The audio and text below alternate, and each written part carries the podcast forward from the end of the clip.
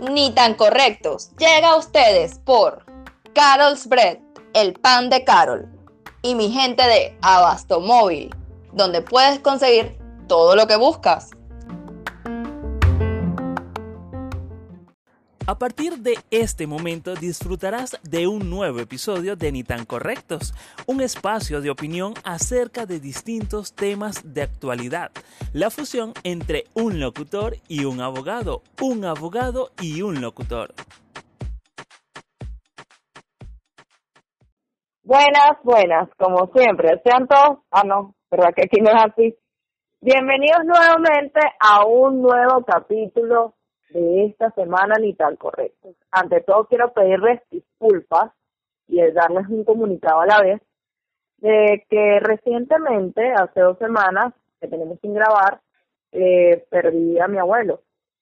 Gracias a Dios no fue batallando contra el COVID, fue propiamente de vejez, pero de igual forma sentía que les debía una explicación, o Wilder y yo les debemos una explicación de por qué no hemos grabado ni nada de eso estábamos tomándonos el tiempo de duelo a pesar de que era mi abuelo, Wilder se une a mí, como siempre, en este tipo de situaciones. Cosa que valoro y por eso no es solamente mi compañero y amigo, y por eso está aquí. Bienvenido, Wilder Serrano, el locutor de este programa, vale. Gracias, vale. Después de esa presentación, sí, efectivamente, este, como te lo dije en, en su momento, mis condolencias.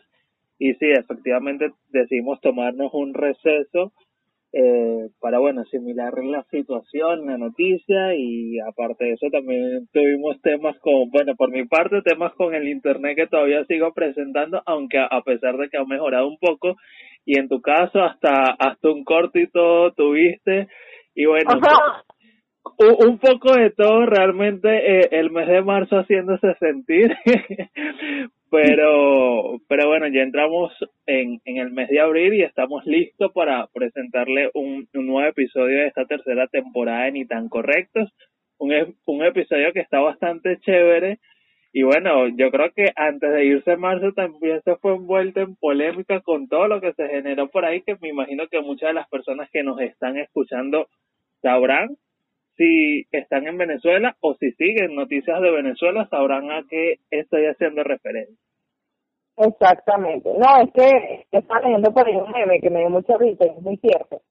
De, del meme decía, desde la muerte del comandante eh, afectó tanto la Matrix que lamentablemente en marzo todo se reinicia. No sé si lo viste. Mira, sí, casualmente lo he visto muchísimo y creo que hoy fue una de las, la, hoy fue la vez más reciente que lo vi y bueno, no tengo duda de que sea así a pesar de que, de que no falleció, como sabemos no falleció en marzo, pero en marzo fue que decidieron anunciarlo y bueno, ya a partir de ese momento marzo quedó como que vuelto loco.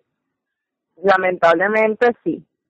Y bueno, te cuento que, este, entre otras polémicas, te quería comentar el caso de que uno de mis grandes amigos, Luis Gonzalo Pérez, desapareció unos breves instantes, para no entrar tanto en detalle, de su buen oficio que ejerce, que es el periodismo, y gracias a Dios ahorita está de vuelta en su casa. Un saludo, Luis Gonzalo, eh, para ti, para tu familia, pero quería comentarte, ¿habías escuchado algo de eso?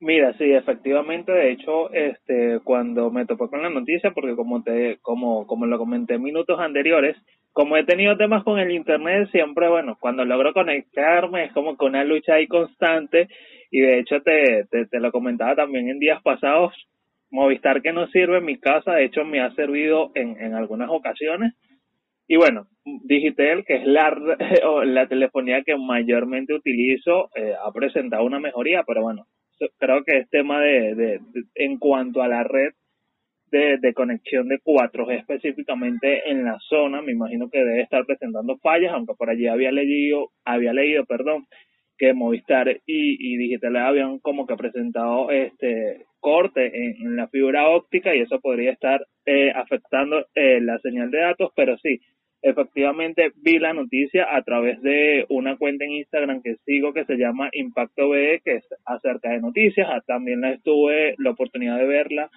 a través de una historia de, de Instagram que subió la, la periodista Estenis Olivares, eh, donde realmente, bueno, para poner quizás un poquito en contexto a las personas que no saben, ahorita en, en, en Apure se está viviendo una situación realmente eh, este, desagradable, alarmante, eh, con el tema de, los enfrentamientos entre la FARC y, y, el ejército venezolano, entonces eso de hecho ha llevado a muchas personas a, a desplazarse hacia Colombia, muchas familias, de hecho ha habido asesinatos de familias, eh, por así decirlo, que bueno, la han hecho pasar como si fuesen guerrilleros, pero ese es un tema que, que realmente pique y se extiende, de hecho familiares han salido a dar declaraciones, vecinos han salido a dar declaraciones y como tú lo comentaste, Luis Gonzalo estaba, eh, bueno, ya que presta eh, servicio o, labora en el canal N, N, NTN 24, el cual es colombiano, o mejor dicho, tiene sede en Colombia, acá en Venezuela también. Él es corresponsal acá en Venezuela y bueno, como asignación especial eh, eh, eh se trasladó eh, a Apure a cubrir lo que era eh, el tema de la situación que se estaba viviendo o que se sigue viviendo todavía allá. Y bueno, lo último que, que se había sabido por parte de, las personas a, a, quien él tenía que reportarles que mira, a las 4 de la tarde se había perdido el contacto, ya habían reportado que habían sido, por decirlo de una u otra forma, interceptados por la Guardia Nacional Bolivariana, este, eh, desde ese día habían perdido el contacto, entonces, según lo que supo o lo que dieron a conocer, ya que al día siguiente, en horas de la tarde, habían sido liberados, pero bueno, obviamente le quitaron el, el material de trabajo, incluyendo sus celulares, cuando en un principio o cuando los abordan me habían dicho que les iban a regresar todos sus equipos, pero que estaban como que, o, o mejor dicho, como diríamos en, en, en el argot, lo estaban radiando por toda la situación que se estaba presentando. Pero sí, lamentable, lamentable situación, yo creo que, y, y siempre lo, lo, lo he dicho, los periodistas realmente, bueno, yo tuve la, la oportunidad en tantas de las concentraciones que se hicieron acá en el país. Eh, creo que las últimas fueron hace dos años, eh, si no me equivoco. Entonces tuve la oportunidad de, de conocer o de toparme con, con Luis Gonzalo en una de las concentraciones. De verdad me parece un, un periodista de esos de, de, de los cuales uno se quita el sombrero y, y siempre con esa disposición con la gente, siempre eh, soy admirador de su trabajo y qué lamentable que, que aún los periodistas acá en Venezuela, o mejor dicho específicamente acá en Venezuela, tengan que vivir eh, situaciones tan lamentables cuando simplemente están haciendo su trabajo, porque ese es el trabajo de, de un periodista, reportar la noticia, ir donde está la noticia. Entonces, qué lamentable eh, que haya tenido que vivir esta experiencia, bueno, que no es, no es, es una de, de las tantas que le, que la, que le, que le ha tocado porque sé que ha pasado por otras también. No, y que él también tiene unos temas personales bastante fuertes. Él recientemente acaba de pasar por el hecho de que su mamá eh, tuviese COVID, estuvo pidiendo ayuda a distintos organismos, ya que como bien saben aquí es costoso costear ese tipo de tratamiento. Y bueno, gracias a Dios su mamá salió adelante, ella es paciente oncológico y lo tiene de vuelta en su casa, que es lo más importante. Cuéntame, Wilder, otra co otra noticia interesante que haya salido en nuestro país. Mira, otra noticia interesante, yo hablaba de polémica y creo que no, no nos vamos a meter tanto porque yo creo que ya todo acerca de ese caso está dicho, fue el tema de, de, de la polémica que se generó a raíz de la muerte de, del animador de Benevisión de Capela, eh, luego de, de, de los comentarios que emitieron en uno de los episodios de nos reiremos de esto, que es el podcast de Yamari y Alex Goncalves, donde, bueno, ellos hacían mención acerca de, de, de la campaña de GoFundMe que, que estaba circulando por redes sociales, donde, bueno, en días anteriores, eh, o mejor dicho, en días previos que, que saliera ese episodio, ellos eh, ya eso había circulado por, por, por varios portales de noticias de farándula, específicamente creo que la cosa inició por Chepa Candela, por la columna, por la columna de Chepa Candela, perdón. Y bueno, ellas se hicieron ecos de la noticia, aparte de eso, bueno, eh, dentro de todos los comentarios afirmaron que, que, que se trataba de una estafa. Previo a eso, después, eh, después de ese, de que salió ese episodio, ellos, el siguiente episodio, bueno, hicieron como una especie de, de pronunciamiento donde, bueno, se retrataban un poco de, de sus palabras, pero bueno, días después de eso, eh, el animador de Capela lamentablemente falleció el día lunes, si no me equivoco. No, mentira. Creo que fue el día martes, si no me equivoco. El papá sé que había fallecido el día... Él había sido como que intubado el día domingo, el papá falleció el día lunes, de hecho ni siquiera se enteró de la muerte del papá y bueno, falleció, eh, las redes sociales estallaron al momento de su fallecimiento atacando a, los locutores por el comentario que, habían hecho y casualmente en estos días alguien me preguntaba mi opinión acerca al respecto de, del caso.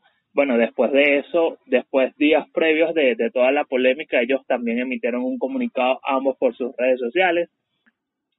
Y eh, retomando lo que estaba diciendo, alguien me preguntaba mi opinión al respecto y yo decía que, mira, para nadie es un secreto, y eso ya lo he dicho acá en el podcast, eh, soy fan del trabajo de Jean-Marie y de Alex Goncalves. De hecho, en materia del podcast, nos reiremos de esto, es uno de mis podcasts referencia, de hecho, creo que me atrevería a decir que es el podcast que más, consu que más consumo. Y como yo le decía a alguien, mira, prefiero eh, reservarme la opinión que tengo al respecto porque sé que a lo mejor con lo que puedo decir puedo eh, llegar a herir susceptibilidades y no lo digo por la parte de los locutores, sino por la parte de las personas dolientes acerca de, de Day. Pero de verdad, este, lo, lo que puedo añadir al respecto antes de, de, darte la palabra es que, mira, sí, yo desde, desde mi punto de vista, y la gente sabe que cuando yo doy una opinión soy demasiado objetivo con lo que digo, independientemente, este, me gusta un lado o me gusta el otro, trato de ser lo mayor objetivo posible. Como yo lo decía, eh, no recuerdo con quién estaba conversando, pero como yo le decía, sí, efectivamente, bueno, los comentarios fueron desafortunados, no fueron los mejores. Eh, no eximo de la culpa eh, ni a Alex ni a Jean-Marie, pero algo eh, y algo que quiero como que acotar acá, este, primero, este, mira, la cantidad de dinero, porque bueno, también hacía referencia a que a raíz de las declaraciones de ellos, la recaudación en GoFundMe se detuvo. Eh, si eso llevó a la muerte o no de Capela, realmente no lo sabemos, eh, solo Dios lo sabe, porque sabemos de muchas personas que a lo mejor quizás han tenido el acceso al tratamiento, porque bueno, sabemos que el tratamiento eh, es costoso, de hecho acá en Venezuela se habla de, de Cochila o alrededor de unos dos mil dólares, que sabemos que mm. para una persona de a pie eso es demasiada cantidad de dinero. Bueno, si hasta si 100 dólares es demasiado para una, para una persona, imaginar la cantidad de dos mil dólares.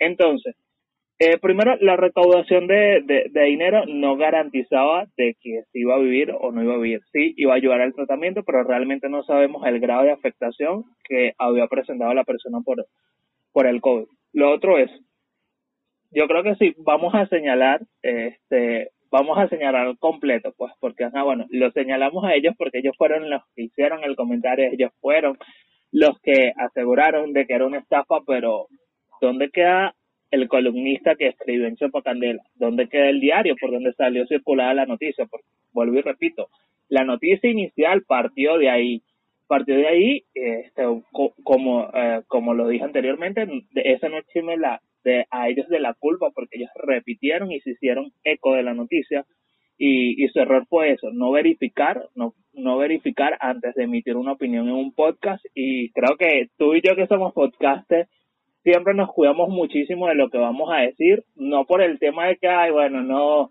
sino porque cuidamos mucho de decir algo que realmente puede herir a alguien y por eso siempre cuando, cuando damos una opinión somos demasiado objetivos, somos demasiado respetuosos, pero algo que también me llamaba poderosamente la atención porque bueno, a raíz de la muerte de Dave Capella y bueno, ya creo que en este tema estoy haciendo como que todo el podcast.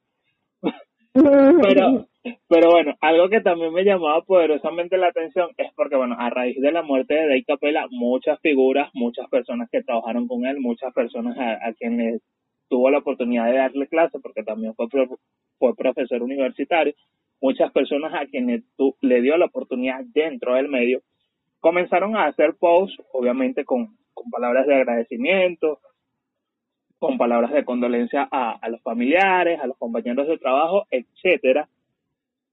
Pero eh, la, la, esposa de, de Alex Goncalves, Karen Ferreira, hizo un post, porque bueno, ellos trabajaron hace siete años, o trabajaron durante siete años, mejor dicho.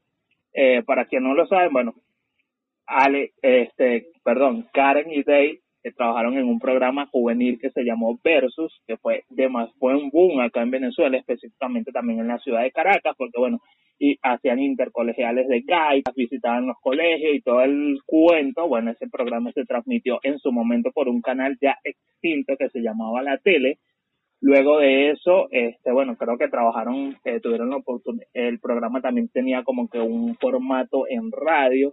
Y bueno, ella hizo un post, ella hizo un post agradeciéndolo porque, bueno, y, y diciéndole que, bueno, en, alguno, en, en alguna oportunidad ellos se distanciaron, bueno, por distintos temas de cada uno, pero que, bueno, que ella prefería no fijarse en el tiempo que se distanciaron, sino por agradecerle durante todo el tiempo que trabajaron todos juntos, por las oportunidades que le brindó. Y la gente, a raíz de la polémica que se había generado, comenzó a escribir comentarios eh, en ese post donde decía que ella tenía que revisar eh, la clase de hombre con la que se había casado y bla, bla, bla. Bueno, te imaginarás todo el ataque y era donde yo decía, ah, pero independientemente de que la chama sea la esposa de Alex Goncalves, qué culpa tiene del comentario que, que haya hecho su esposo en, en, en su podcast, porque ese es como que yo hago un comentario acá y a nadie le agrada y comienzan a atacarte a ti. Sí, somos compañeros de trabajo, sí, somos amigos, sí, somos hermanos, pero no tiene nada que ver una cosa con la otra. De hecho, ellos se alejaron un poco de, de, las redes sociales durante unos días. De hecho, este ayer, específicamente creo que fue, o un día antes, eh, Karen posteó, bueno, volvieron a aparecer en el caso de Alex Goncalves y, y, Karen por redes sociales. Eh, volvieron a aparecer, de hecho ella publicó un video bueno, Alex subió una fotografía con un mensaje, ella publicó eh, un video, un video que estaba bastante chévere, está bastante bonito, eh, donde hablaba sobre la reflexión y lo que han aprendido durante este proceso, porque bueno, ella obviamente le, tocó aprender por, por ser la esposa de, Alex Goncalves, pero yo digo eso, entonces mucha gente eh, se quejaba de, de quizás del odio, de, del comentario que habían hecho, pero no veían que, que, ellos estaban haciendo lo mismo al momento de atacar.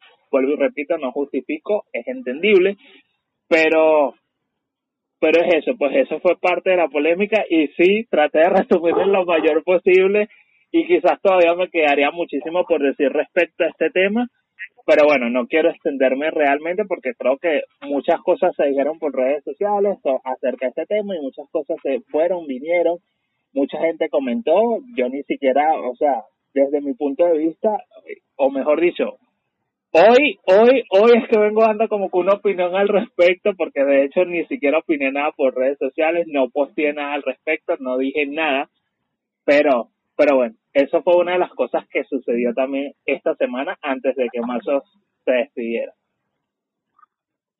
Qué bonito, qué bonita toda esa explicación, como siempre este, eres suiza y yo también me voy a sumar al hecho de ser suiza porque, primero, yo me declaro fan abiertamente, así sea póstumo, de Dave Capella. Mi hermano y yo eh, somos fan de él desde que trabajaba en Versus, junto a Karen, ¿verdad? Y, pónsale, a nosotros nos encantaba su forma de ser, y lamentablemente yo en algún punto soñé con Fran Dilicius, porque sí, créanme, no importa la edad que usted tenga, lo importante es que usted sueñe, y sueñe en grande. Siempre pensé o tuve la idea de que si en algún punto se me da la oportunidad de entrevistarlo, eh, me hubiese, si, si pudiese haber entrevistado a alguien sería él. ¿Por qué a él? Porque siempre me parece una persona súper humilde, súper agradable, una persona así como cuando tú conoces a alguien y te das cuenta como que, ¡ay, Dios mío, tengo una super química con esa persona! Bueno, yo dije en, que en algún punto de mi vida, si yo lo entrevistaba, iba a ser así con él. Y no lo veía en el sentido amoroso, sino en el sentido de, lo mucho que había escalado. Como bien dice Wilmer, él estaba en la tele y de allí pasó creo que a Canalí y después a Venevisión, creo. O si no, no fue a Canalí, pero el hecho es que terminó estando en que es uno de los programas que es más visto en nuestro país, las amas de casa y todas aquellas personas jóvenes que hoy en día se, encuentran en su hogar, a menos que estén viendo clases virtuales, ven portadas. Y si no, ven portadas, ven eh, eh, Simple TV, y si no, eh, tienen otros productos como de streaming, que es Netflix o Disney Plus, y así, o Prime Video, Amazon Prime, cualquiera de esas cosas. Repentinamente me entero de, toda esta situación y sí concuerdo nuevamente con Wilder. Ya dense cuenta que nosotros vamos a jugar o vamos a criticar a alguien y así como jugamos y criticamos a alguien decimos sin ofender abiertamente a fulano, sultano y cerezano, nosotros vamos a dar nuestra opinión muy someramente de lo que nosotros creemos que es y vamos a conversar sobre esta situación y ya. En este caso, créanme que va a volver a hacer lo mismo. Lamentablemente ellos no verificaron de dónde sacaron la información y miren qué llevó a todo esto. O sea, ellos no verificaron, hicieron eco de esta información y yo sí pienso, yo sí pienso, en este caso, y no porque quiera, póstumamente hoy en día de Capela, que el hecho de tú estar en una situación eh, de, de hospitalización y todo esto, y enterarte, porque de paso, o sea, fueron bastante fuera de lugar al haberle contado que se había parado la recaudación en su GoFundMe por cuenta de que Alex y Jean-Marie hicieron ese comentario junto a Chepa Candela y otros medios electrónicos. Dense cuenta que usted no sabe qué tanto le puede afectar a una persona una situación así. Eh, dense cuenta que dijeron, o la misma Gerardi, que era su pareja, que él empezó a tomar antidepresivos en ese momento. ¿Qué les dice a ustedes? O sea, él, se muere el papá, no se lo dicen. Obviamente porque estaba entubado. Pero imagínense lo mal que se puede sentir una persona que tiene COVID al ver que no solamente está enfermo él, sino también sus papás. Y que conchale, ¿qué puedo hacer yo para que estén bien, para que se mejoren? Bueno, yo tengo que buscar la forma de mejorarme, no sé qué, no sé qué más. Inclusive les comento que eh, el papá de Capela daba clases en la Santa María y en la Simón Rodríguez, de Ulises. Y le dio clases a varios conocidos míos y, a y amistades así cercanas. Y ellos me dicen que lamentablemente este les duele pues en el alma que haya fallecido. Entonces yo sí pienso que de algún modo le pudo haber afectado el hecho de enterarse que mira, acabo de despertar de este coma o de, o de este sentir o me acabo de despertar porque es este día y de repente me abordan y con lo primero que me abordan es en decirme, mira tú, de tu recaudación de dinero para tus papás para y para ti fue paralizada por el hecho de que dijeron X, Y, Z personas que tú, esto que se estaba haciendo era una estafa. Y todo. Eso obviamente golpea a cualquier persona y, y se habrá quedado así como que, ¿qué? Pero si yo no estoy haciendo eso, o sea, yo de verdad estoy hospitalizado, no sé qué. De paso que él permitió que su intimidad fuera violentada o, o, él mismo lo pidió, no sé, porque era lo que yo hablaba hace unos días atrás con Wilder y con ustedes, que uno sabe hasta dónde quiere que los demás conozcan, de, lo, las personas conozcan de uno, las personas que no lo conocen y él dejó que lo grabaran mientras estaba hospitalizado, ¿saben? Obviamente para que la gente estuviera al tanto de toda esta situación y para que comprobaran que específicamente sí, mira, estoy enfermo.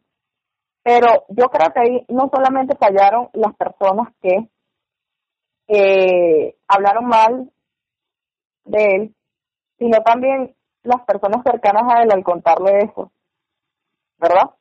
Y peor aún, ahorita eh, se ha descontrolado la situación de tal forma, y, no, y lo está diciendo alguien que no lo conoce, ojo, yo no lo conocí, ni conozco a nadie allegado a él, ni nada, pero la situación se ha descontrolado de tal forma que los artistas entre ellos se han parcializado de que, o los que están a favor de que efectivamente eh, él está enfermo y todo eso, y los que están en contra. No, señores, esto no es una cuestión de los que están a favor o los que están en contra. Esto es una cuestión de que él, realmente estaba enfermo, ¿verdad? Y que, como bien dice Wilder, Imagínense ustedes, dos mil dólares, cubrir dos mil dólares para una persona que tiene un trabajo en donde el salario mínimo en este país es un millón ochocientos, que viene siendo, no viene siendo ni un dólar, viene siendo 0,80. Imagínense ustedes. Entonces, lamentablemente, este, verse afectado hacia eso, yo sí pienso que, que realmente pudo haber muerto por eso. Definitivamente, o sea, imagínense, está afectado por el virus y esto es un tema de, de que hay gente que se echa a morir, hay otros que no. No sabemos si él de verdad se echó a morir o no.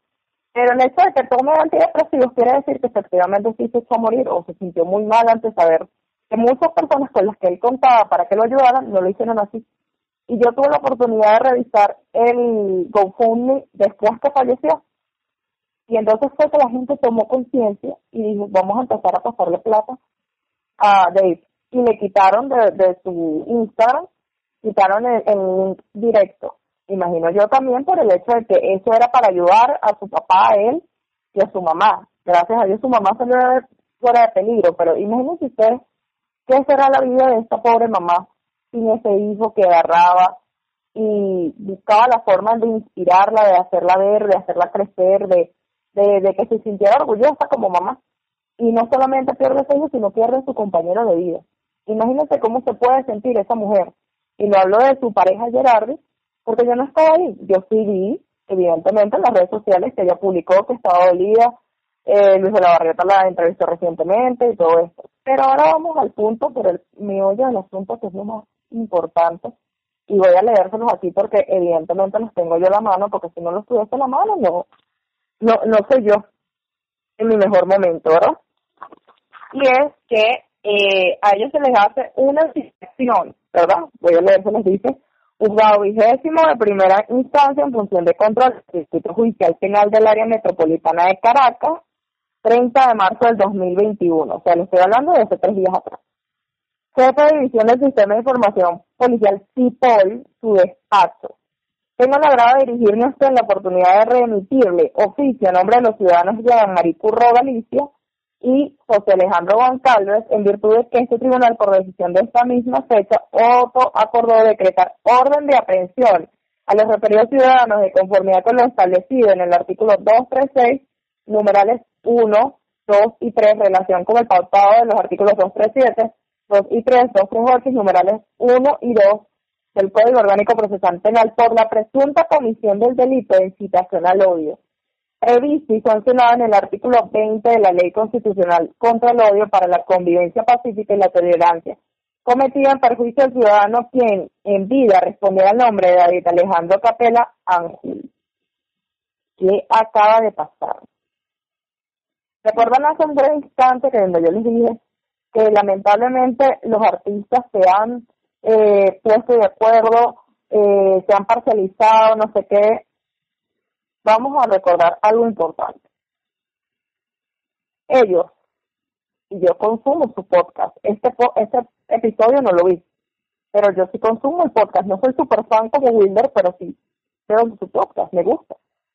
Y ellos tienen un humor negro, y el humor negro no es para todo el mundo, no todo el mundo lo entiende. Y más viviéndola eh, en esta época en la que vivimos, en esta generación de cristal, y no con esto estoy defendiéndolo para nada. Ellos tienen responsabilidad en el hecho de, de cometer, de no informarse.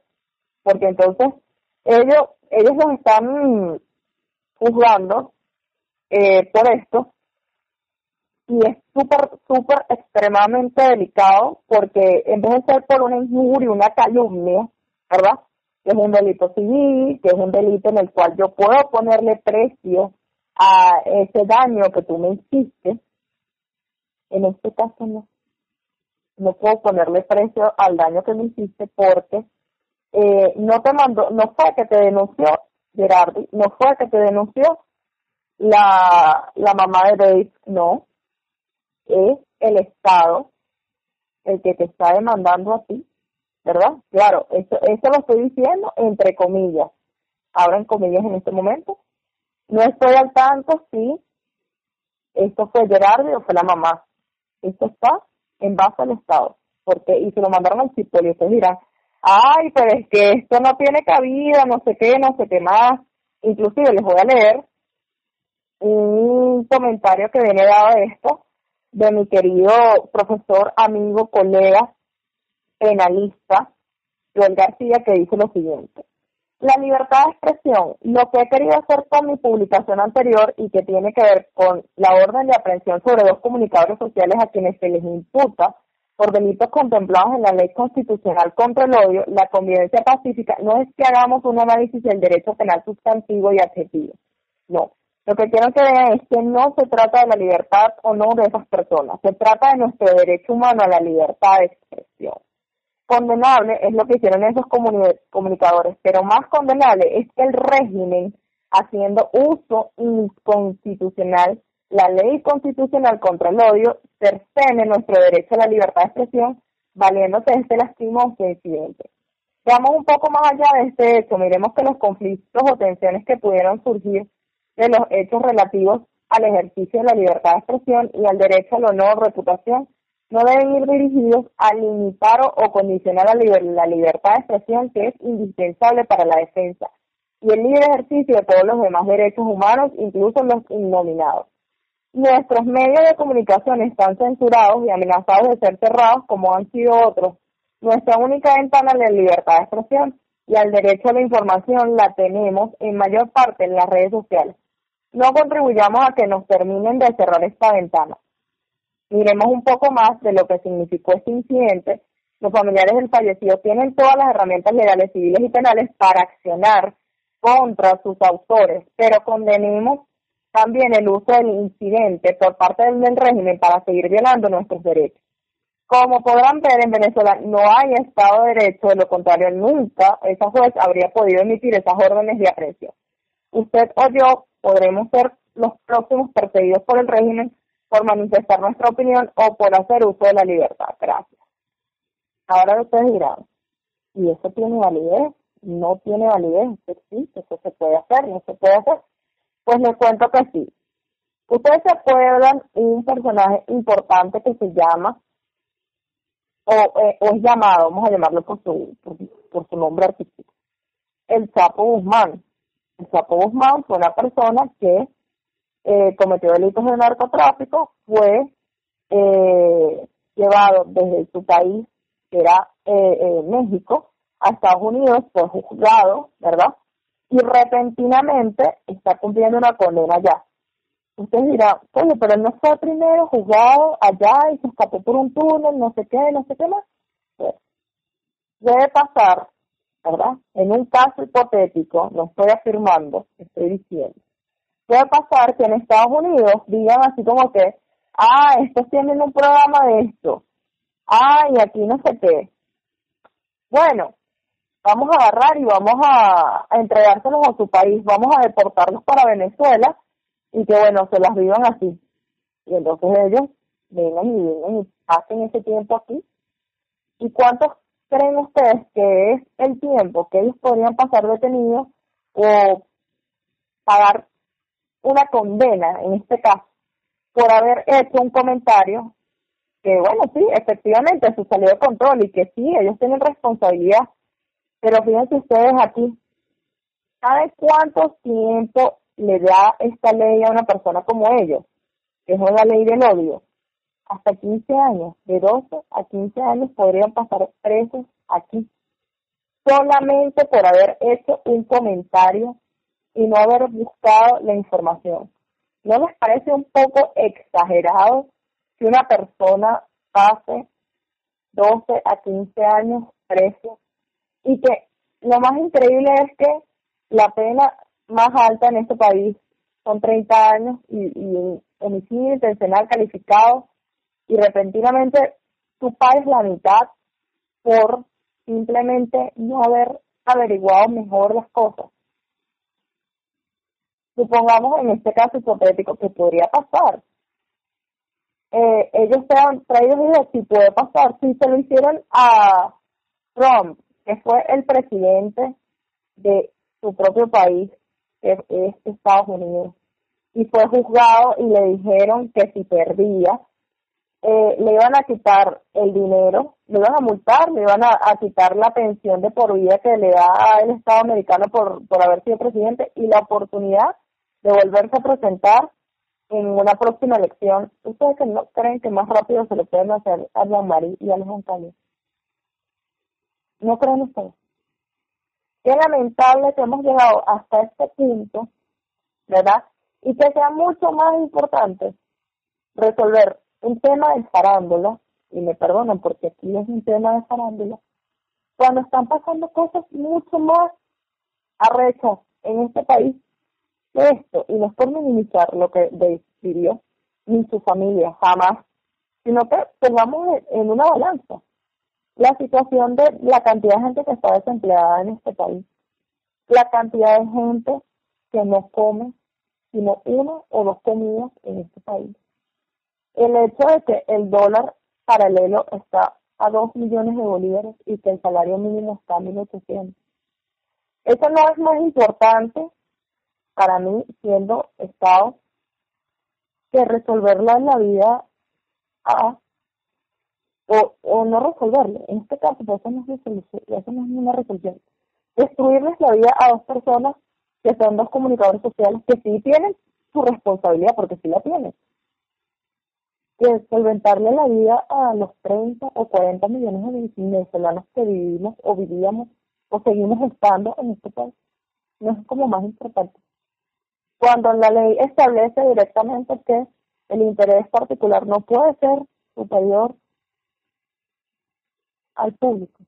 O sea, el interés público es el colectivo, la soberanía, nosotros, los que aún vivimos aquí. O sea, es más importante la vida de, bebés y las cosas que están pasando fuera. Y no por minimizar su vida jamás. Jamás porque cada vez es importante y cada día cuenta. Pero pónganse a pensar, reflexionen, hacia entre reflexionen. Ahora está el otro caso. No, te lo dejo ahí, te lo dejo ahí, pero no entro más en detalle. Mira, Ahora vamos a otro caso. Mira, que, que, para, para, terminar mi argumento, para terminar mi argumento rapidito, rapidito. Mira, este mm, este, vamos al punto negativo. Supongamos que ellos le llevan esta orden de aprehensión, ellos deciden no venir acá para Venezuela y allá no les paran bola y simplemente no les paran a eso.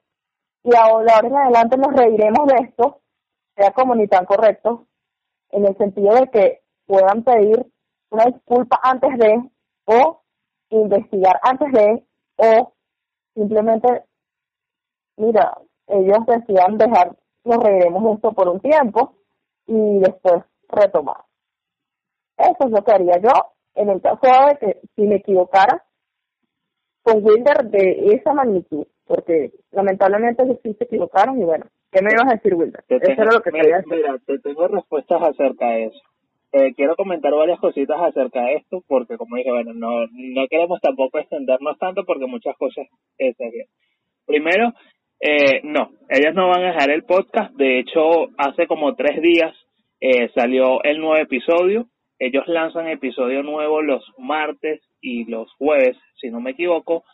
Y este, el martes salió episodio nuevo. De hecho, fue un episodio, creo que uno de los episodios más cortos que ellos hayan hecho.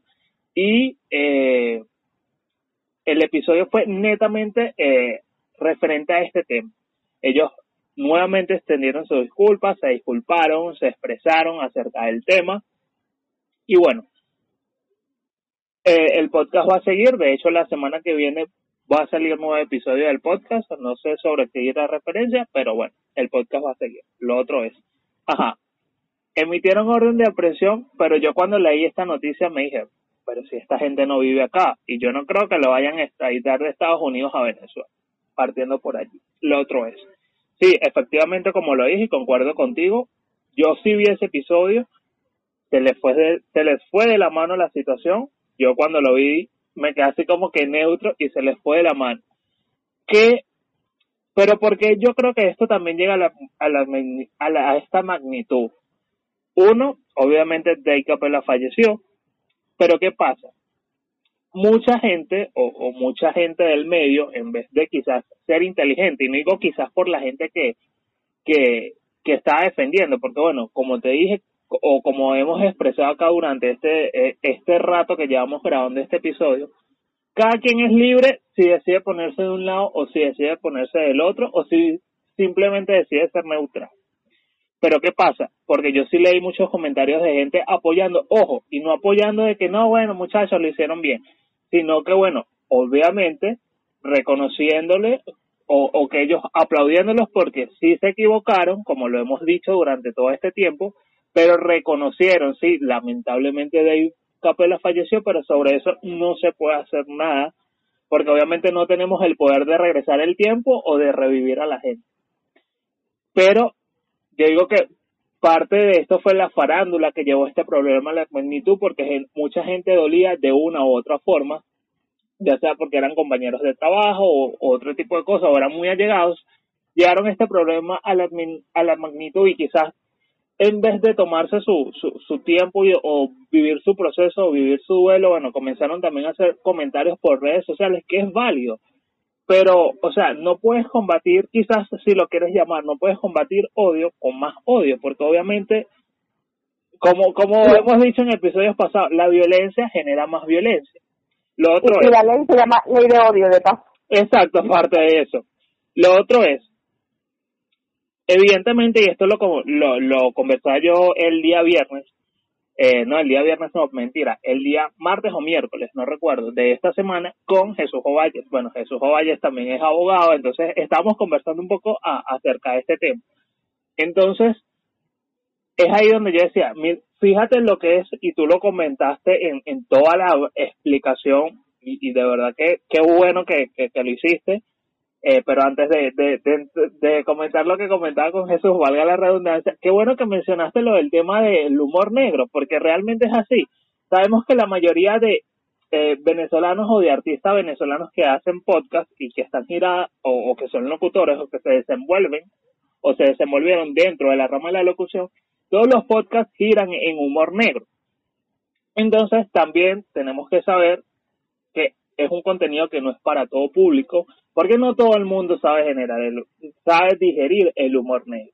Lo otro es, esta polémica salpicó a otra gente que ni siquiera tenía nada que ver en este tema, porque por ahí este, mencionaban a Luis Chatén, que es el humor de Luis Chatén, o que Luis Chatén era el responsable de esto por el tema de que, bueno, esta generación, por así decirlo, creció debajo de las alas de, hacían mención de Erika de la Vega también, y bueno, hacían mención de muchísima gente que se mueve dentro del humor negro, cosa que no me parecía justo independientemente de la opinión que tenga cada. Bueno, yo comentaba con Jesús que fíjate lo que es también hacer, y tú lo mencionaste, lo que es hacer eh, o pescar en un río revuelto, porque realmente esto es eso, eso es esto. ¿Qué pasa? Fíjate, casualmente se genera esta situación el fiscal de la República eh, se pronuncia, cosa que ya hemos mencionado, tú mencionaste, y automáticamente también se habla de, sabemos que en este país desde hace muchísimos años existe la ley resorte que regula todo el contenido que se emite por las televisoras, ta, ta, ta, ta, ta, X, Y o Z.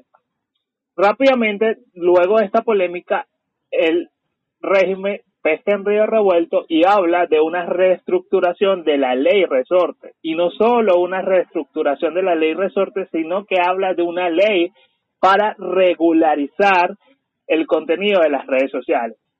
Para los que quizás no saben, y eso es lo que, y era lo que yo le decía a Jesús, eso es lo que mucha gente no ve, no ve lo que se está generando más allá o lo que mucha gente está haciendo con esta, esta noticia que se genera lo que mucha gente está desarrollando. Esto de regular las redes sociales, esto no es de ahorita. Esto, el gobierno eh, chavista ha querido hacerlo desde hace muchísimo tiempo. De hecho, hay cosas que se han hecho. A lo mejor, bueno, Fran Diver eh, manejará más información que yo por, por, por el medio en que se desenvuelve. Pero esto no es de ahora. Yo que este, estoy allí como que dentro de, de, de este mundo, por así decirlo, he venido leyendo esto desde hace muchísimo tiempo siento que simplemente ellos no han hallado la forma como darle la vuelta a todo este asunto y que bueno, que también existe algo de que muchas de las redes sociales que nosotros utilizamos no son de acá. Entonces eso también puede eh, frenar un poco la cosa. pero bueno, se habla de una ley para lo que controlar lo de las redes sociales. Entonces es allí donde tú dices, más allá del incidente y de la lamentable pérdida de Dave Capela, de una u otra forma, esta gente está utilizando esto de excusa, de trampolín, de plataforma, para seguirnos de una u otra forma jodiendo, porque ahí es donde yo te digo, ¿qué tiene que ver? Porque ahora el, el podcast de, de, Alex Goncalves y Jean-Marie eh, parte o, o, está eh, con las raíces desde Estados Unidos. ¿Qué tiene que ver esto que salga desde allá y que quizás tú lo puedas consumir desde acá, donde quieran regularizarte el contenido en redes sociales desde acá de Venezuela? O sea, aparte de eso, porque obviamente es el único medio que es el único medio que tenemos nosotros para expresarnos libremente libremente, estoy haciendo comillas en libremente porque obviamente tenemos que regirnos por, por, políticas de esas redes sociales, pero ¿hasta cuándo? O sea, ya lo único que falta es que te digan, mira, o sea, o que tú tengas que registrarte en una base de datos, por así decirlo, donde ahí se te va a decir en qué horario, cómo lo vas a utilizar esto y cómo esto. Entonces, señores, a, a los que quizás salieron eh, y no digo que, que no tengan su derecho a defender la situación, de pelear por la situación, de quizás escribir su comentario, pero siéntense a ver, siéntense a analizar, siéntense a pensar un poquito más allá todo lo que se está gestando a raíz de este episodio eh, desde acá de Venezuela, porque creo que lo que viene, y bueno, y esto no es desde ahorita, como vuelvo y lo repito, esto es desde hace muchísimo tiempo, eh, el nivel de control que nos quieren tener a nosotros acá es grandísimo, es sumamente grande y creo que muchísima gente todavía no se, no se ha dado cuenta de eso. Concuerdo con tu sentido. Y para cerrar el tema, mire lo que te traigo aquí, vamos a hacer una fe de rata. La fe de rata es una nota, o bueno, yo lo describo como una nota marginal que se coloca en el caso cuando las personas se equivocan, ¿se acuerda cuando le hablaba de, de que no estaba segura si eran 12 a 15 años que era desproporcionado la pena? Pues ya les conseguí el artículo como tal, porque ustedes saben que yo soy informativa. Y el artículo dice, quien públicamente mediante cualquier medio apto para su difusión pública fomente, promueva o incite el odio, la discriminación o la violencia contra una persona o conjunto de personas en razón de su pertenencia real o presunta o determinado grupo social, étnico, religioso, político, de orientación sexual, de identidad de género, de expresión de género, de cualquier otro motivo discriminatorio, será sancionado con prisión de 10 a 20 años, sin perjuicio de la responsabilidad civil y disciplinaria por los años por los daños causados. ¿Se acuerdan que decía que eh, legalmente podían ellos eh, ponerse de acuerdo en un tribunal civil por el tema de que yo considero que por el hecho de que tú eh, ocasionaste todo ese daño, eh, te cuesta 20 millones de dólares. Y tú me tienes que pagar 20 millones de dólares para que en los tribunales civiles se quede solventar la causa y simplemente, o sea, ya pues murió en los tribunales civiles. Pero ¿cómo quedaría esto en los tribunales penales? Bueno, depende si es tu primer delito, es la primera vez que tú cometes este, esta infracción, por decir, por darle un nombre a, esto, decir infracción, y así, entonces, bueno, pagarías la mitad en vez de que suman los 10 y los 20, se convertirían en, en 15, que eran los 15 que les mencionaba con anterioridad. Y lamentablemente, este, existe un principio que se llama principio de extraterritorialidad, pero recordemos que esta ley, si no me equivoco, fue emitida por la Asamblea Nacional Constituyente.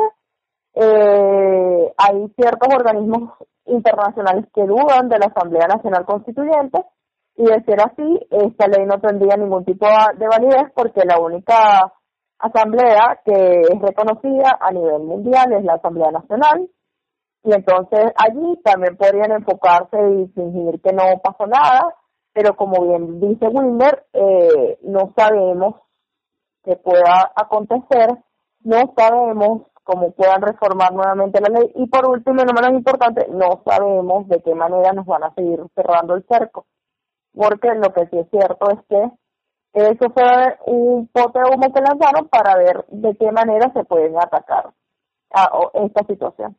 Lamentablemente vamos a esperar amanecerá y veremos. Y bueno, este vamos con, con nuestra parte de, nuestro programa de hoy que viene cargado con un top. Mira, mira, sí, efectivamente, rapidito para, para cerrar ese tema, para pasar a, al episodio que realmente nos incumbe o nos ocupa, mejor dicho. Eh, sí, no lo pudiste describir mejor. Un pote de humo, aparte de eso de que el país no tiene muy buenas relaciones con Estados Unidos. Mejor dicho, no tiene muy buenas, no, no tiene buenas relaciones con Estados Unidos y mucho menos en temas legales. Y lo otro es, quiero cerrar, este, esta sería como la cereza para cerrar con este caso, para quizás las personas que no han entendido todo lo que dijimos, ¿dónde está la responsabilidad del Estado, en este caso, del manejo del COVID, en este caso, de la asistencia médica a las personas que residen en el país? Se lo dejo de reflexión. Y sí, como lo dijo Fran Diver, rápidamente pasamos a lo que es e, este episodio. En este episodio quisimos presentarles un top 10.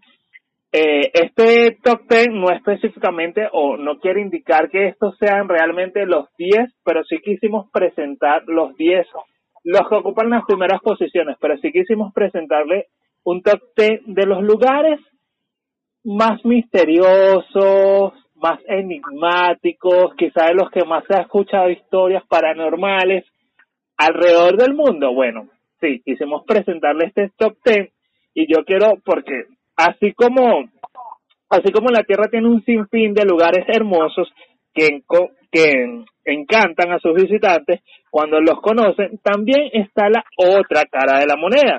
Sitios alrededor del mundo que pocos se atreven a pisar, pues son locaciones misteriosas y aterradoras que incluso el más valiente lo pensaría dos veces antes de visitarlas. Dicho esto, bueno, Frandivel, te voy a ceder la palabra para que tú inicies con, con el primer lugar, el primer sitio de este conteo.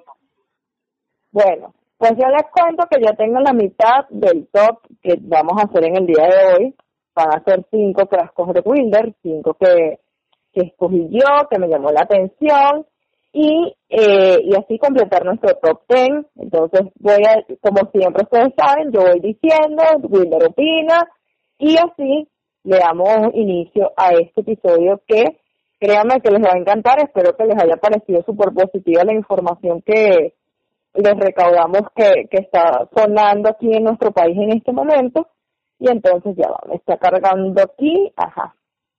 Vamos con el de yo para atrás y adelante. Dale. Ajá, de 5, 4, 3, 1, ¿verdad?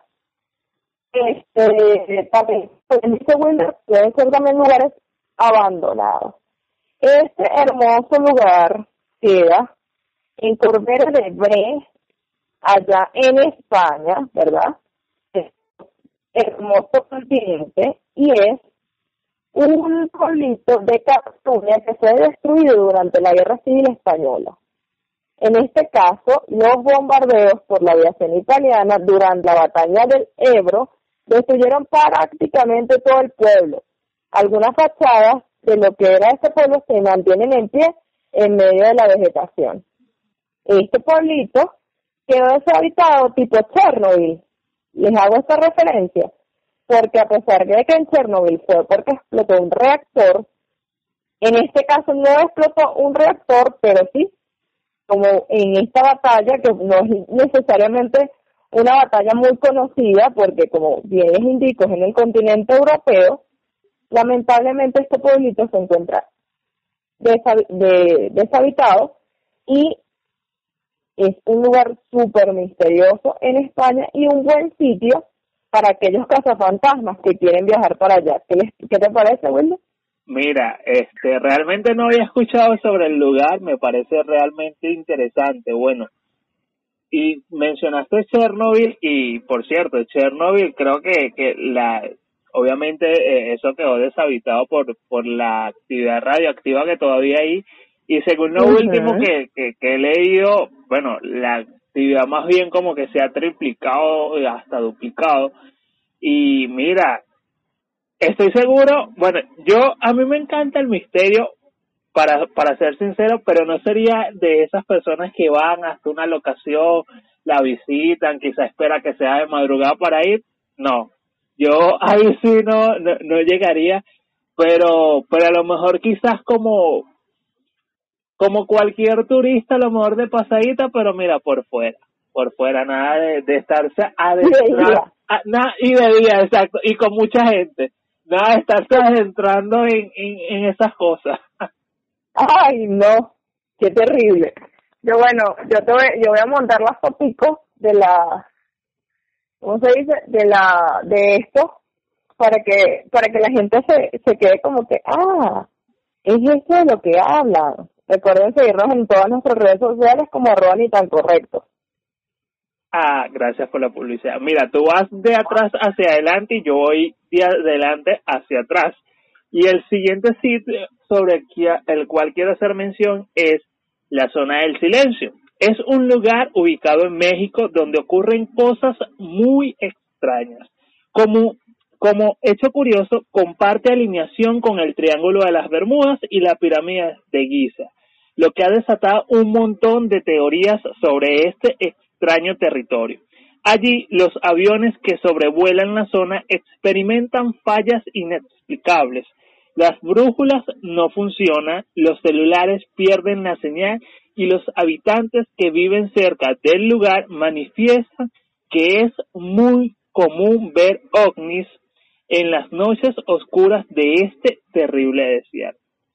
Primero, México, bueno, lo, lo, maravilloso que me sorprende es que México tiene ciertos lugares de los cuales se habla eh, de que hay actividad ya sea paranormal o, o, o extraña, por decirlo de esta manera. Y de verdad que, que comparta alineación con el Triángulo de las Bermudas, que es una, eh, también es un lugar muy sonado, bueno, creo que uno de los, de los que mayores se hace referencia que hasta el sol de hoy, hasta el día de hoy todavía se sigue eh, develando misterios o, es un lugar que, que mantiene ese, ese grado de misterio. Eh, mira, primero, para ser sincero, yo no sé cómo hace esta gente para, independientemente estén dentro de esa zona o no estén, no sé cómo hace esta gente para vivir al lado de, de, una zona donde se, donde se genere tanta actividad eh, extraña. Eh, porque, o sea, no hay señal, los celulares no funcionan, la cosa, ruido, ovnis, es como que de, demasiada actividad para mí. No, mi amor, qué locura. De verdad, este, imagínate, tú estás comiendo así, a mí que me gusta comer tarde, temprano, a toda hora, y repentinamente viene y recibo esta información así que estoy sentada y me alumbran y yo tú tú sabes que yo soy fan de los estudiantes secretos X.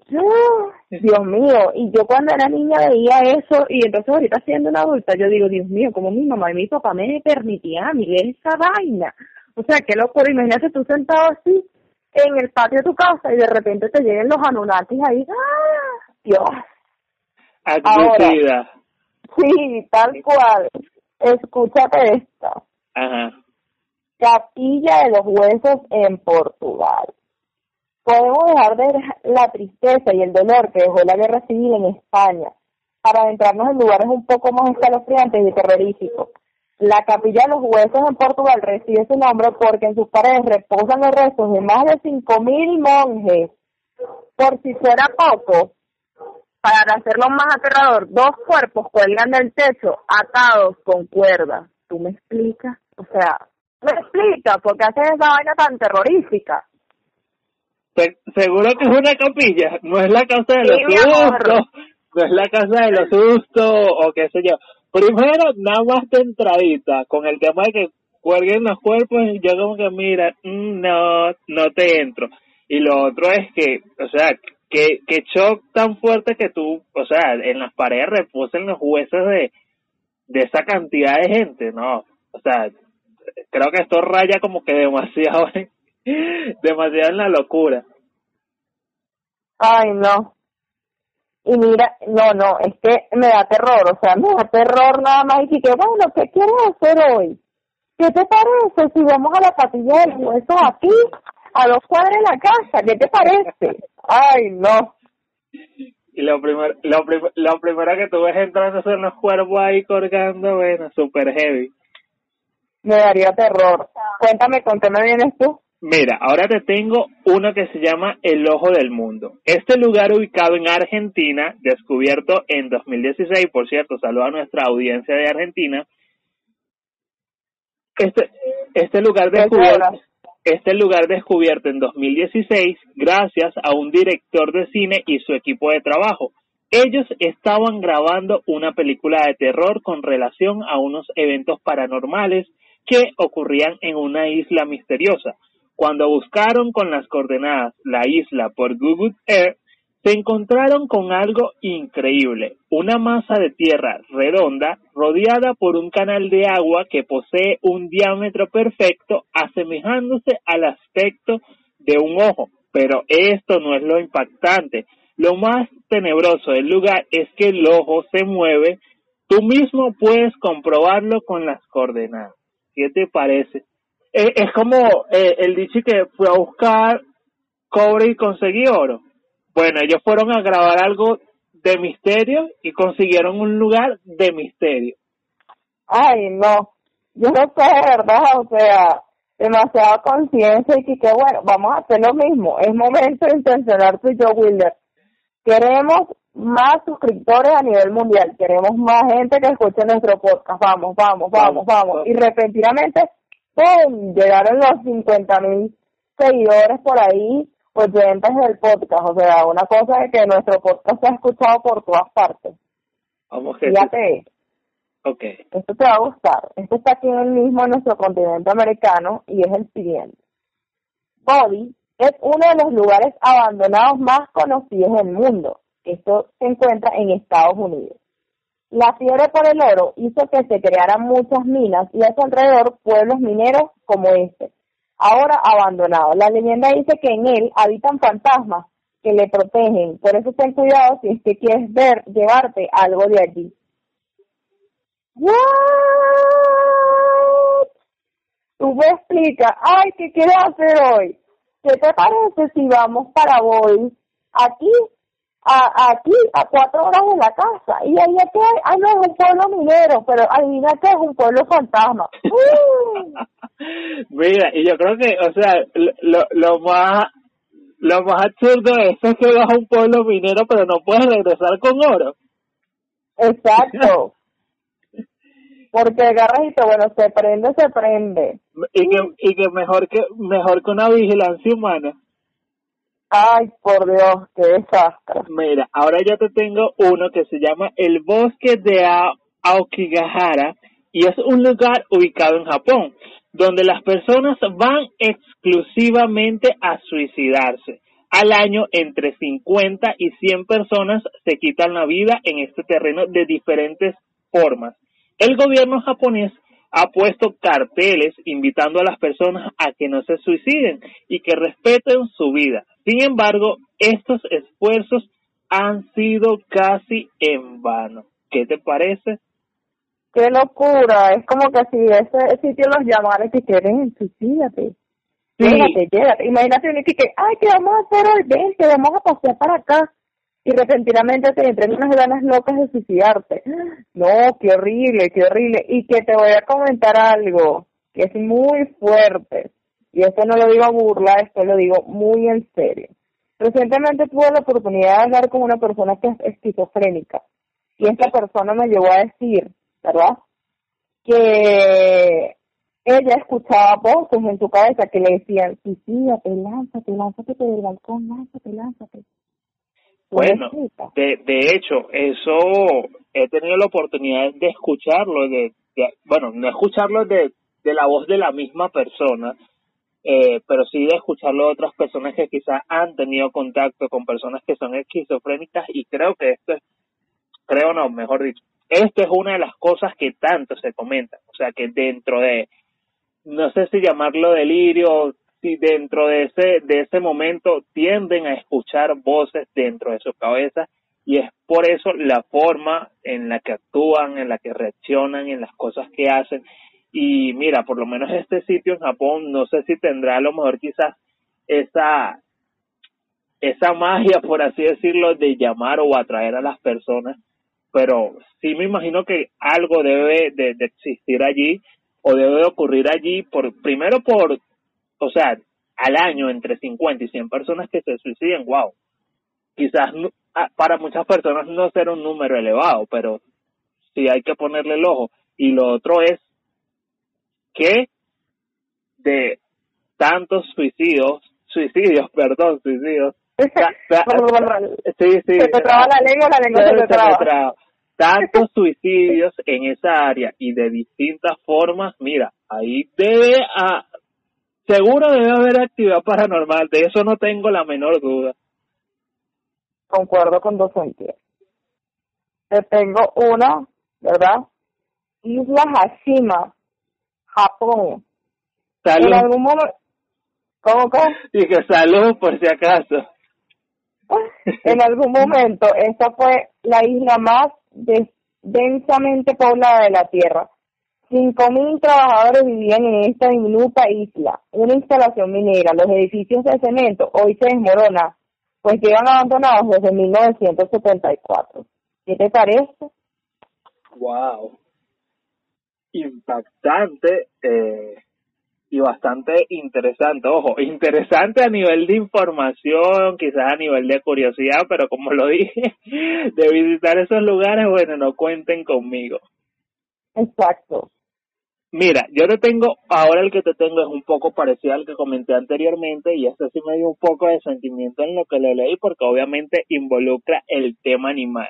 Y es el puente de Overton ubicado en el Reino Unido, donde los perros van a suicidarse. Así es, los caninos que pasan por este puente se quedan pensando unos minutos en la mitad del puente y sin más se lanzan de él para acabar con su vida. Tan misterioso, sí, tan misterioso es este lugar que algunos perros que han quedado vivos después del impacto y de haber sido tratados con terapia veterinaria vuelven al puente solo para volverse a lanzar. Nadie sabe por qué pasa esto, ni tampoco se, ni, ni tampoco se entiende el por qué afecta solo a los perros. Pero el gobierno local ha puesto letreros en el lugar donde sugieren a los habitantes pasar por el puente con su canino solo si lo llevan con collar. ¿Qué te parece? No, vale, cuánta maldad. Cuánta, pero cuánta maldad. Cuéntame, ¿este viene siendo, este que vamos a decir es el número uno? Eh, en, mi caso, en, el caso tuyo sería el número uno. Porque yo te tengo el número uno y un plus. Ay, pero te voy a decir el número uno. El número uno es la iglesia de San Jorge, Sequia. Este lugar te dará escalofrío por algo es uno de los lugares abandonados más terroríficos del mundo. La iglesia fue abandonada en 1968 por la caída del techo durante un funeral. Sin embargo, el artista Habuk Adabra agregó al sitio su toque terrorífico. Esculturas en forma de fantasmas hacen de esta iglesia abandonada un lugar aterrador. ¿Qué te parece? Wow, me llamó poderosamente la atención de esculturas en forma de fantasma, más o menos. Yo no lo sé, pero vamos a buscarlo ya, o sea, ahorita lo vamos a buscar para montarlo en la cuenta. Mira. Pero imagínate tú que estés en pleno funeral así rezando y broma, llorando en medio de tu sufrimiento, se te venga, se te echa encima. Dios mío, santísimo. Demasiado loco. Terrible. Mira, este que te tengo eh, es también desde México y es la Isla de las Muñecas. Está ubicado en los canales de Xochimilco al sur del centro de la Ciudad de México.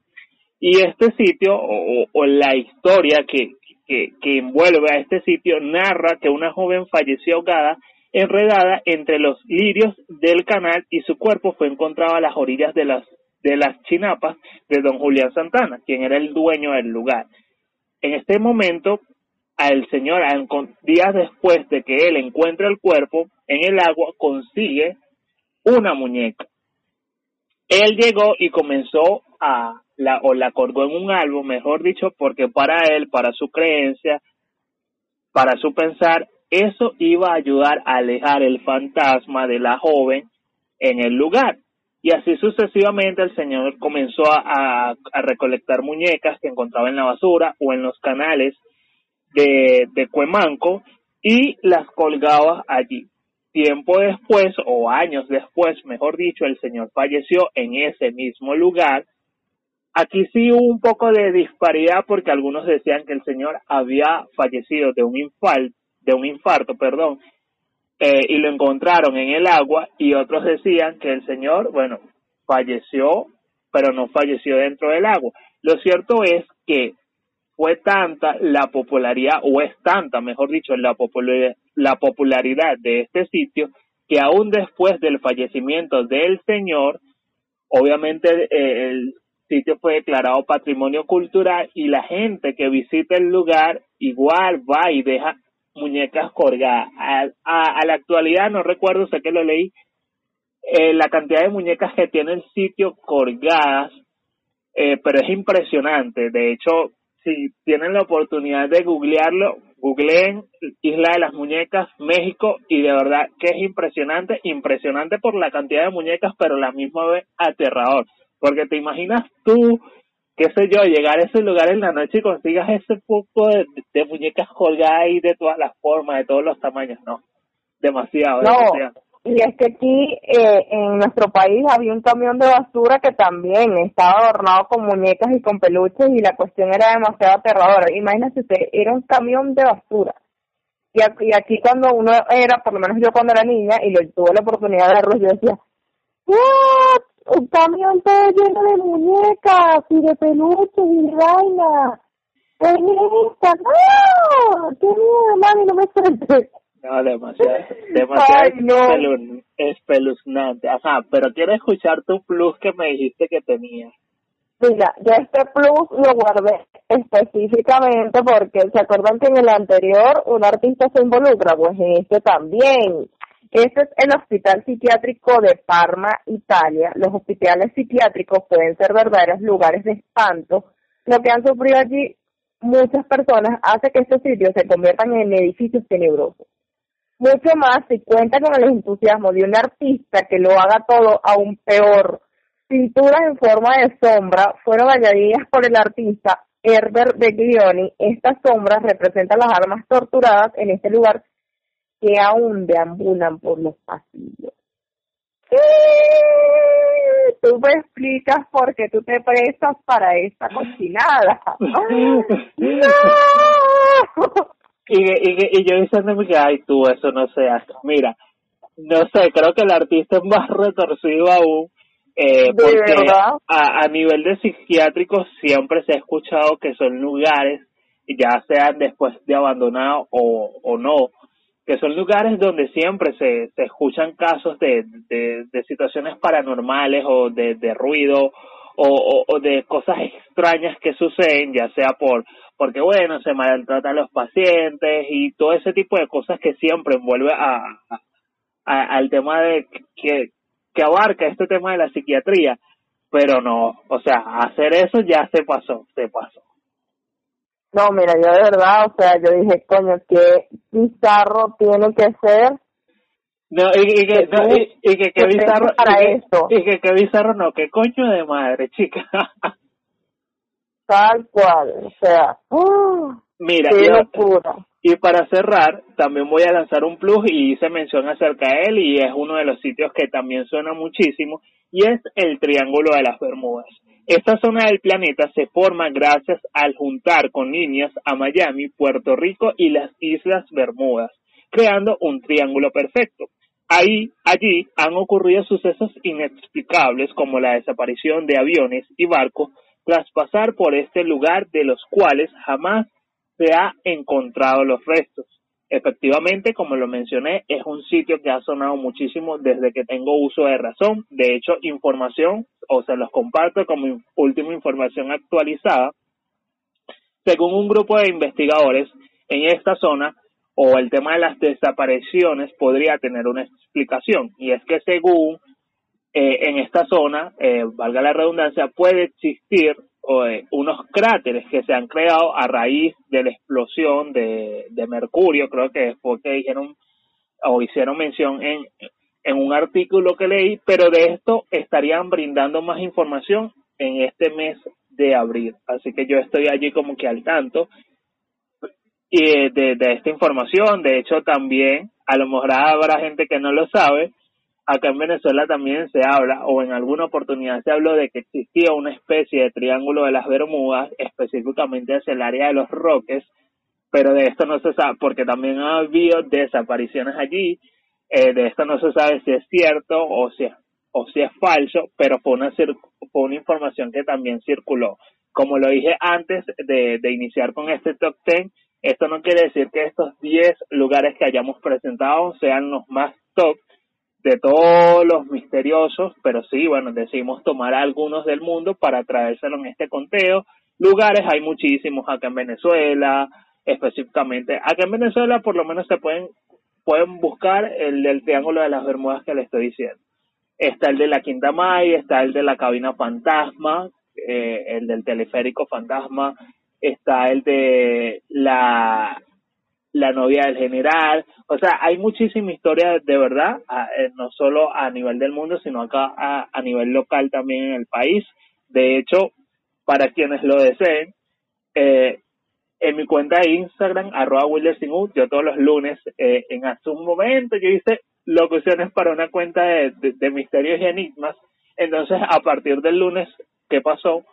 Eh, comencé a postear todo el material porque nunca lo había publicado por la cuenta. Abrí con el Triángulo de las Bermudas. Este lunes voy porque como cerré el Triángulo de las Bermudas con la interrogante del Triángulo de las Bermudas acá en Venezuela, el posible Triángulo de las Bermudas, el siguiente material va a ser sobre eso. Y bueno, y por ahí voy a estar posteando información de casos extraños y misteriosos que, que han ocurrido no solo en, en el país, sino también en otras partes del mundo y bueno, por ahí también pueden ser, o se pueden dar una pasadita por la cuenta de Crónicas TV en Instagram, escriben y por ahí también pueden encontrar otros casos similares. Esa. Y, no, y no menos importante, arroz nivel arroz Por supuesto, por supuesto que, tú, que tuviste, tu, tuviste un en vivo hoy más temprano. Sí, súper temprano porque les comento que vamos a adelantarles aquí para hacerle un espacio a Fran que recientemente la cuenta de los cinéfilos decidió hacer un mundial de cine, ¿verdad? Mejores cuentas de cine. Y adivinen quién está participando, Mamita su reina aquí. y entonces, sí, señoras y señores, entonces estoy participando con cuentas de todas partes del mundo. Por favor, les pido que pasen a votar por mi persona, arroba antes de, de, las 11 de la mañana del día de mañana para así este donde se vota en las historias de arroba los cinéfilos y entonces allí este podamos estar al tanto.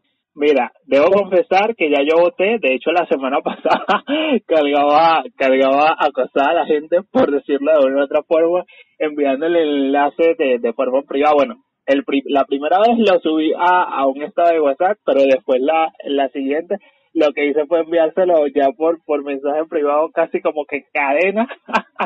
Que, que casi que si no reenvías esto durante durante tres segundos te va a pasar alguna cosa así. Eh, pero de, de, de verdad que bueno las personas que tengan la oportunidad de ingresar bueno vayan a vayan a votar por como lo dijo ella misma por mamita su reina Pero yo puedo ser la reina de sus corazones, créanme que sí. Ah, bueno. Tú, sabes que sí, tú sabes que sí. Bueno, de mi parte, no me queda más que agradecerle por acompañarnos eh, en un episodio más de Ni tan Correctos. Creo que valió la pena la espera, un episodio bastante nutrido. Este, bueno, un poco corto porque fue un top ten, pero de verdad que es un episodio bastante completo por todo lo que comentamos durante la grabación del mismo eh, invitarlos a que nos escuchen la próxima semana. Bueno, después que consuman este episodio, nos escuchan la, la próxima semana con un nuevo episodio que, bueno, veremos qué le traeremos. Aparte de eso, también recordarles que a través de arroba ni tan correctos, ya sea en Twitter, en Facebook o en Instagram, o a través de arroba frandivel, arroba wildersingu, también puedes sugerirnos eh, sobre qué quieren que vayan los episodios, qué quieren escuchar acá y bueno, por allí también estaremos tomando nota y tomando sus sugerencias en cuenta para futuros episodios. Bueno, Prandivel, gracias nuevamente por acompañarnos o acompañarnos, mejor dicho, en un nuevo episodio, en una nueva grabación. Feliz de, que estemos nuevamente juntos. Bueno, aunque estamos en distanciamiento social, bueno, pero no virtual. Bueno, realmente nosotros estamos en distanciamiento social casi desde que iniciamos el podcast, porque un solo episodio hemos grabado juntos. sí, vale. Pero bueno, nada, espero que Dios proveerá y que pronto nos, nos podamos reencontrar. Fíjense que la semana que, ya que la semana que viene va a ser flexible, Dios mediante, así me acaban de escribir de, de la alcaldía de, de, de Sucre, diciéndome que efectivamente, te preguntarán, ¿qué es que la alcaldía de Sucre? Bueno, la alcaldía de Sucre es aquí un ente, ¿verdad?, del Estado Miranda, para los que no conocen, es un estado de este país, y bueno, repentinamente me escribieron ahorita para comentar que si se va a, si se va a trabajar el lunes y eso significa que evidentemente yo también voy a trabajar. Yo no trabajo allí, pero bueno, este a mí me mantiene bastante. Normalmente funcionan porque como bien saben soy abogado y los abogados tenemos amigos en todas partes. Y bueno, gracias a Dios ya me avisaron que allí sí vamos a trabajar y ese ente va estar abierto, entonces ahora tendré que esperar por los demás registros, y demás cosas que vayan a trabajar y los mantendré al tanto.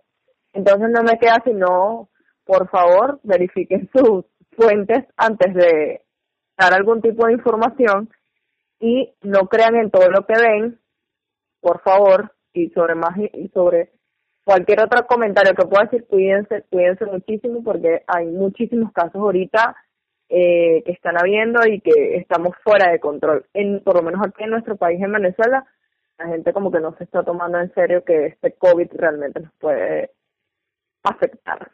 Así es, y como, como diría una canción de Juanes, es tiempo de cambiar en la mente de todos el odio por amor, así que bueno, de mi parte no me queda más, ah, viste, hasta cantar y todo, no me queda más que invitarlos a, a que me escuchen la próxima semana. Chao. Chao. Hasta luego. De lo bueno, poco, y el final de este episodio ha llegado, pero calma, regresamos la próxima semana con muchísima más información e irreverencia. Síguenos la pista en redes sociales, Twitter e Instagram arroba correctos, Facebook ni tan correctos.